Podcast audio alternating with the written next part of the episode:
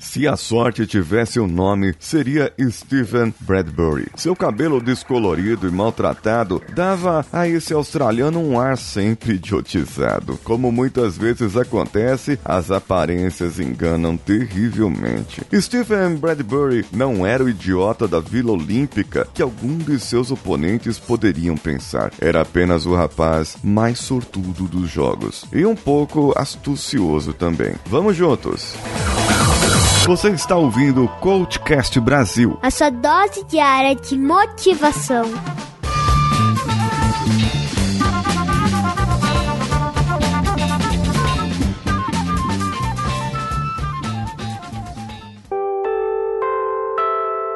Hoje, meus caros ouvintes, nós vamos aprender a fazer um Bradbury e vocês vão entender o porquê dessa expressão. Em Salt Lake City, 2002, tudo começou mal para ele. Logo na primeira rodada da prova de patinação de velocidade de mil metros, Steven, com 28 anos então, teve uma série de falsos começos, três falsos começos. Ele ficou hesitante, ele estava ansioso e ainda conseguiu fazer uma série fraca. Foi classificado daquele jeito ali e tal. Vieram então as quartas de final. Foi uma das coisas.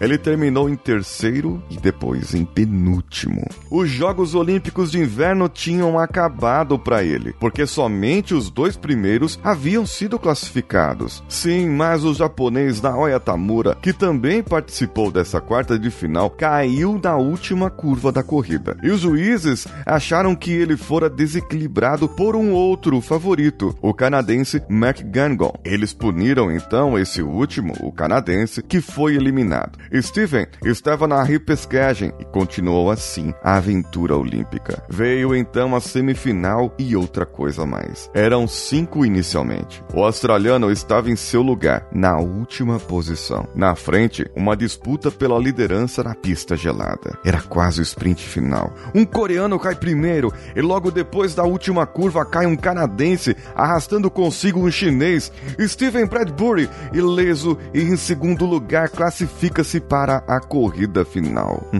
Veio a final e outra coisa ainda. Eram cinco inicialmente. O australiano estava em seu lugar de costume, na última posição. Ele deslizava tranquilamente, sem pressa, continuou a se manter um pouco atrás, esperava o acidente que seus adversários comessem gelo, como nas rodadas anteriores. Tornou-se então a sua tática. Deu certo? Na frente, segue a disputa pela liderança da pista de gelo. Parecia parecia uma repetição. Durante a reta final, os outros quatro finalistas, os mais rápidos do mundo, tropeçam. Stephen, que se distanciara pouco antes, era o último homem de pé. Ele cruzou a linha de chegada, levantou os braços, mas mal acreditava. Era campeão olímpico e ainda dedicou a sua primeira medalha de ouro à Austrália nos Jogos de Inverno. Hoje, em seu país, fazer um Bradbury tornou-se uma frase popular. Essa leitura foi do livro 100 Histórias dos Jogos Olímpicos, escrito por Mustafa Kessels. Vocês podem procurar no YouTube o vídeo do Stephen Bradbury fazendo um Bradbury. Porque o que foi engraçado nisso é que ele realmente na última corrida, na última disputa, esperou acontecer uma desgraça com os outros. Ele já estava na final e ficou na torcida para que os outros caíssem, para que os outros tropeçassem. E fazer um Bradbury é realmente você esperar que o seu adversário tropece, erre por si mesmo para que você possa vencer. Nem sempre na sua vida você pode contar com essa sorte. Nem sempre e muitas vezes o mercado é muito mais agressivo que o seu próprio concorrente. E você não pode esperar 10 anos, 15 anos para o seu concorrente falir, porque muito provavelmente, se você está esperando e não traçou a sua estratégia corretamente, você é o próximo a falir e falirá antes do seu concorrente. Então, ele terá o caminho livre, fazendo então um Bradbury. O que depende de você? O que você somente pode fazer? Aprender a patinar no gelo? É interessante. O que somente Steven podia fazer era isso. Ele estava ali, ele deu sorte. É como se o universo conspirasse para que ele tivesse aquilo, aquele resultado. Alguém lá em cima escreveu e falou: Ah, esse esse rapaz aí, o Steven Bradbury, ele deve ser um rapaz bacana. Eu gostei desse cabelo colorido. Eu vou fazer ele ser campeão esse ano.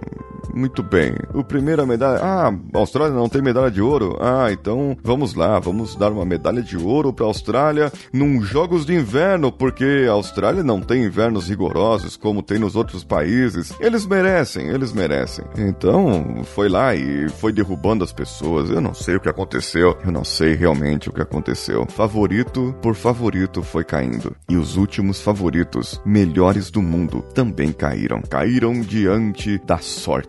Da sorte enorme de Bradbury. E você, meu caro ouvinte, o que, que você vai fazer hoje que independa da sorte? É totalmente o contrário. O que você vai fazer hoje para que o universo. Amanhã eu falo sobre isso. Mas o que você vai fazer hoje em relação aos seus objetivos? Você é daqueles que esperam os outros cair e vai lá e cruza a linha de chegada? Ou você é daqueles que quer fazer de tudo, inclusive derrubar o seu amiguinho? No vídeo dessa prova, você percebe claramente que todos os outros estão numa velocidade enorme. Além do patins, acabam desenvolvendo essa velocidade e indo de encontro à final. Quando então você percebe que um ali se desequilibra e todos caem. Um por cima do outro, o outro por cima do um. E o Steven lá, tranquilão. Beleza, valeu, brigadão, sou campeão. Você daria valor para um campeonato desse? Para uma vitória assim? Ainda assim, sendo uma vitória? Você daria valor para uma competição dessa para você? Ainda assim, seria uma vitória. Eu quero saber de você, caro ouvinte. Mande para o contato arroba coachcast.com.br as suas impressões desse episódio e daquilo que você ouviu aqui do que aconteceu com Stephen Bradbury e a sua primeira medalha de ouro nas Olimpíadas. Faça como o Bruno Assis, que entrou lá pelo picpay.me barra coachcastbr e assinou um dos planos e entrou como colaborador na categoria estagiário e irá receber recompensas exclusivas com episódios exclusivos para esses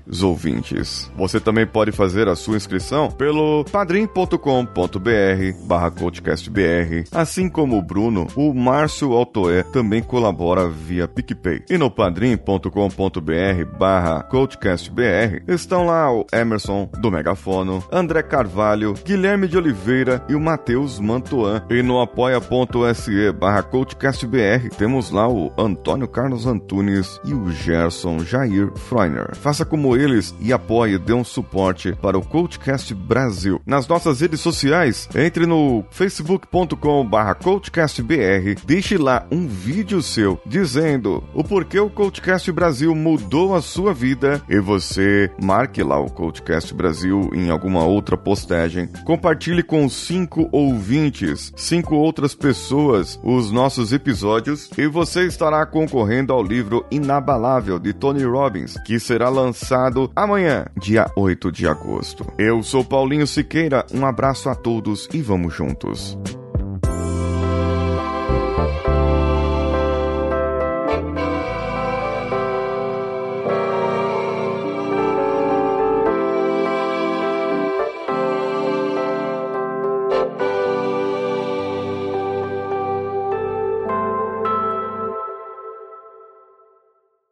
Esse podcast foi editado por Nativa Multimídia, edição e produção de podcasts.